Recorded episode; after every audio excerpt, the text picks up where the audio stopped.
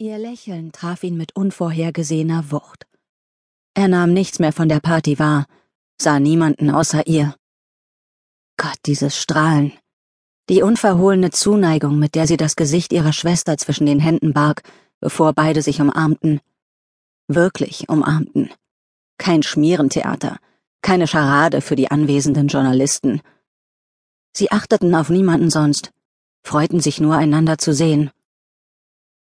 Dann löste sie sich lachend, und der Klang legte sein Herz in Ketten. Es war, als würden tausend Gitarrenseiten gleichzeitig gespannt.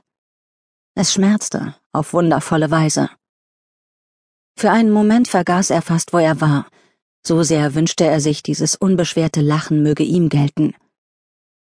Er stellte sich vor, wie ihre braunen Augen zu ihm aufblickten, ihre Finger über sein Kinn strichen und sie sich auf die Zehenspitzen reckte, die Hand in seinen Nacken legte und ihn zu einem Kuss zu sich herabzog.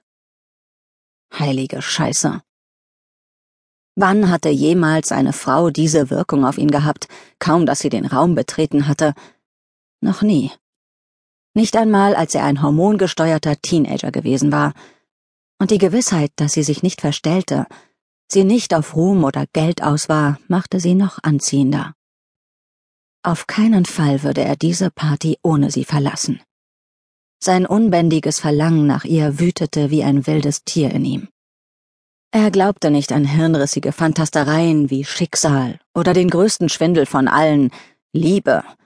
Aber er kannte sich, und er wusste, was er wollte.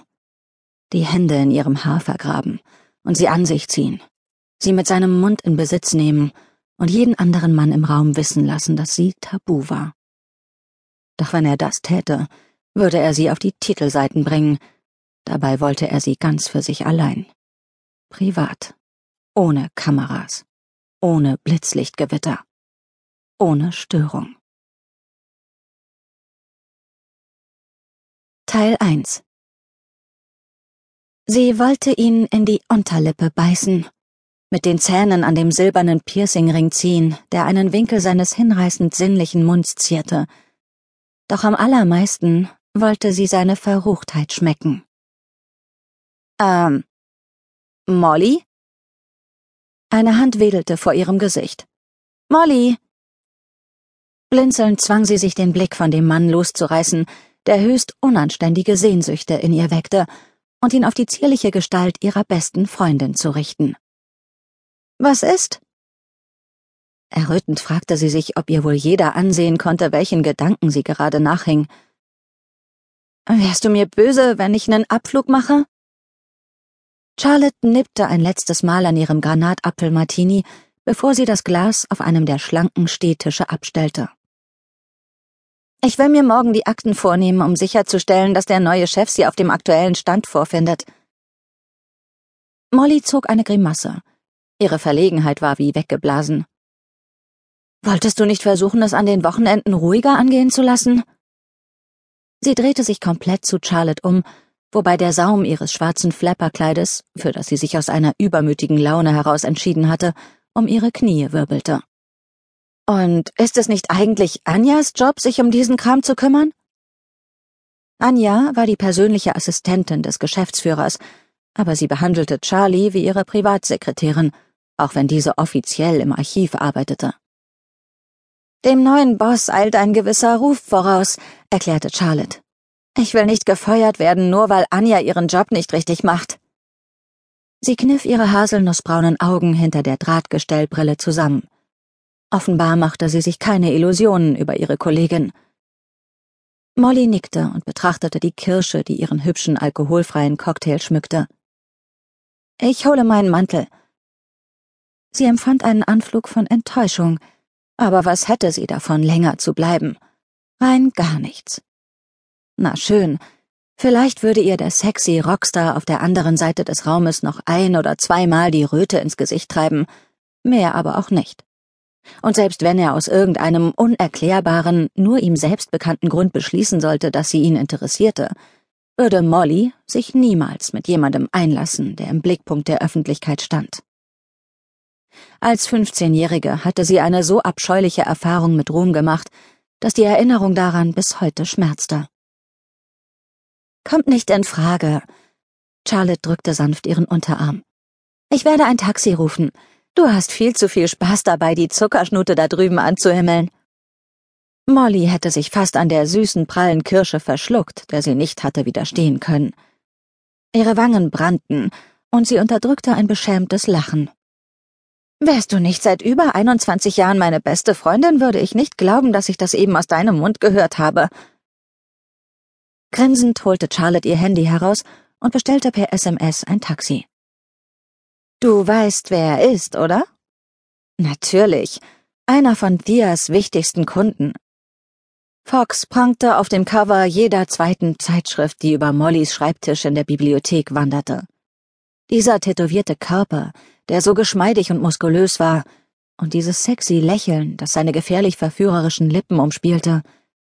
Es war ihr kleines sündiges Geheimnis, dass sie es sich nie verkneifen konnte, die Artikel über ihn zu lesen und die Fotos anzuschmachten. Redet ihr zweimal wieder über mich? erklang hinter Molly die laszive Stimme ihrer Schwester. Sie trat neben Molly und Charlotte, die schlanke Gestalt in ein hautenges rotes Designerkleid gehüllt. Nein, nur über deinen lukrativen Kunden. Du meinst meinen Überkunden. Thea hob ihre Champagnerflöte und stieß mit Molly an. Auf Rockstars mit purem Sex in der Kehle und Körpern zum Dahinschmelzen. Mollys Magen zog sich zusammen, und obwohl sie wusste, dass es sie nichts anging, entgegnete sie Klingt fast, als sprächest du aus persönlicher Erfahrung. Sie war froh, dass ihr Tonfall gelassen rüberkam. Molly, Herzchen, du weißt, dass ich niemals mit gewinnbringenden Kunden schlafe. Die leicht schräg gestellten, glänzend braunen Augen ihrer Schwester nahmen einen ernsten Ausdruck an. Und Zachary Fox, seinen zig Millionen Fans besser bekannt als Fox und für jede Frau mit einem funktionierenden Sexualtrieb ein extrem heißer Typ, ist äußerst gewinnbringend. Genau wie die anderen Mitglieder von Schoolboy Choir. Sie stellte ihre leere Champagnerflöte neben Charlottes Martini-Glas. Kommt, ich mache euch mit ihnen bekannt. Charlotte schüttelte den Kopf. Nein, danke. Du kennst meine Reaktion auf umwerfende Männer. Ich erstarre zu Stein. Das Display ihres Handys leuchtete auf, und sie warf einen Blick darauf. Mein Taxi wartet unten. Macht es dir auch wirklich nichts aus, allein nach Hause zu fahren? Molly kam einfach nicht dagegen an, sich um ihre Freundin zu sorgen. Obwohl Charlotte mit beiden Beinen im Leben stand und zudem die einzige Person war, die bei Bekanntwerden des Skandals zu ihr gehalten hatte, waren die Wunden, die ihre eigene Vergangenheit bei ihr hinterlassen hatte, nie vollständig vernarbt. Überhaupt nicht.